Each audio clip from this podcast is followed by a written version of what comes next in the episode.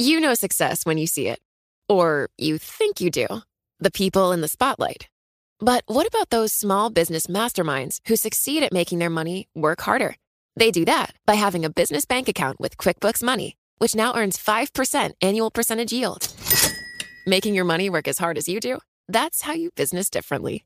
Learn more about QuickBooks Money at quickbooks.com slash 5APY. Banking services provided by Green Dot Bank, member FDIC. Only funds and envelopes earn APY. APY can change at any time.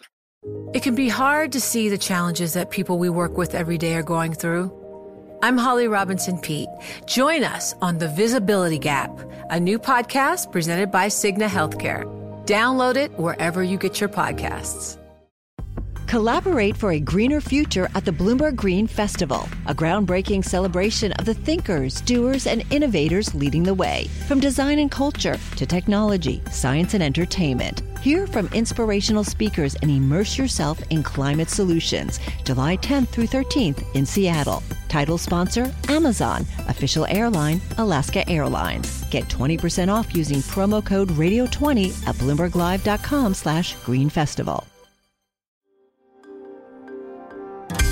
Le entregamos todo lo que necesita saber para comenzar el día. Esto es Bloomberg Daybreak para los que escuchan en América Latina y el resto del mundo.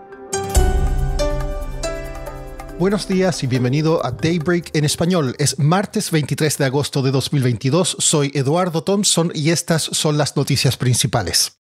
Esta mañana los futuros en Wall Street indican que los mercados abrirían al alza a la espera del simposio de banqueros centrales de Jackson Hole esta semana. El mercado también aguarda datos de empresas minoristas como Macy's y Nordstrom para medir la fortaleza de la demanda interna. Europa retrocede y Asia cerró a la baja. El crudo sube y el Bitcoin se recupera. En Europa la actividad económica de la eurozona se redujo en agosto por segundo mes, lo que apunta a una contracción en el tercer trimestre. Una recesión en la eurozona se ha hecho más probable según analistas. Un indicador del Reino Unido mostró que la economía casi se paralizó en agosto. Donald Trump recurrió a los tribunales en un intento por obtener una revisión neutral por parte de un tercero de los documentos incautados por el FBI. El expresidente también solicitó una orden judicial que obligaría al Departamento de Justicia a aportar más detalles sobre el material incautado. The New York Times informó que más de 300 documentos clasificados fueron recuperados en la mansión de Mar-a-Lago. Estados Unidos advirtió de potenciales ataques rusos a la infraestructura civil y las instalaciones gubernamentales de Ucrania en los próximos días. Volodymyr Zelensky dijo que las fuerzas de Moscú podrían hacer algo particularmente desagradable, particularmente cruel, cuando Ucrania conmemore mañana el día de su independencia. Pasando a América Latina, en una entrevista televisiva, el presidente de Brasil, Jair Bolsonaro, volvió a repetir afirmaciones sin fundamento de fraude electoral en el pasado, pero se comprometió a aceptar el resultado de las elecciones de octubre siempre que la votación sea limpia y transparente. Horas antes, su rival Luis Ignacio Lula da Silva hizo un llamado a elecciones libres con alternancia del poder en Venezuela. En Argentina, un fiscal federal pidió una pena de 12 años de cárcel para la vicepresidenta Cristina Fernández de Kirchner por cargos de corrupción. Fernández de Kirchner argumenta que los cargos tienen motivaciones políticas.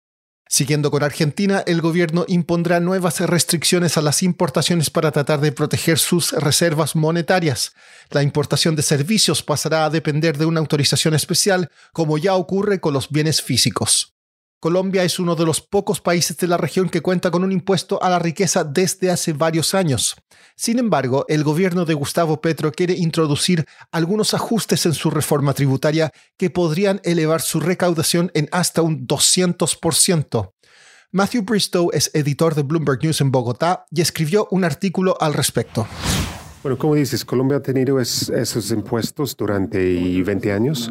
La gran diferencia esta vez es que ese proyecto de ley obliga a los ricos a declarar sus activos al valor actual del mercado o si son activos que no están cotizados en la, en la bolsa a su valor intrínseco. Esa es una enorme diferencia a la ley anterior que les permitía declarar los activos a su precio de compra original. Entonces, en 2017, el patrimonio más alto declarado en Colombia fue 4.6 billones de pesos es decir, más o menos con la tasa de cambio de este entonces 1.5 mil millones de dólares. Hay varios colombianos que tienen fortunas más grandes que esto y la diferencia se explica probablemente por esto, que están declarando activos a precios de décadas atrás.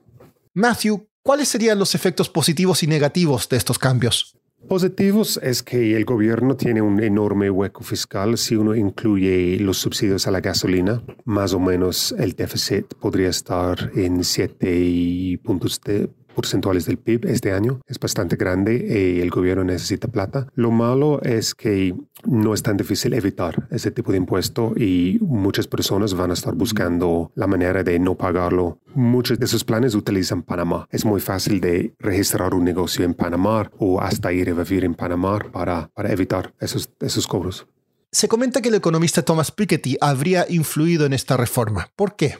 Sí, Thomas Piketty, como sabes, él, volvió famoso como en 2013 con su libro Capital en el siglo XXI y su gran conclusión es que es necesario una, un impuesto a la riqueza para limitar la desigualdad. Piketty y Petro se han reunido algunas veces. Parece que son amigos. Petro varias veces ha publicado tweets diciendo que Piketty es un gran economista, etc. Entonces parece que Piketty ha tenido una gran influencia sobre, sobre Petro y sus, uh, sus ideas.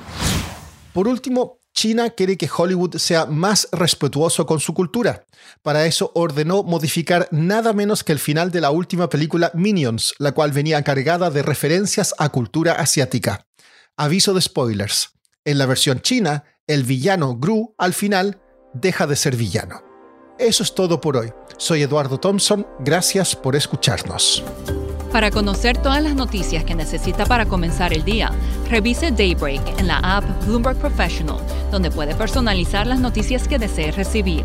También puede suscribirse a la versión solo audio en Spotify, Apple Podcasts o la plataforma de su preferencia. Eso es todo por hoy. Escuche de lunes a viernes Bloomberg Daybreak.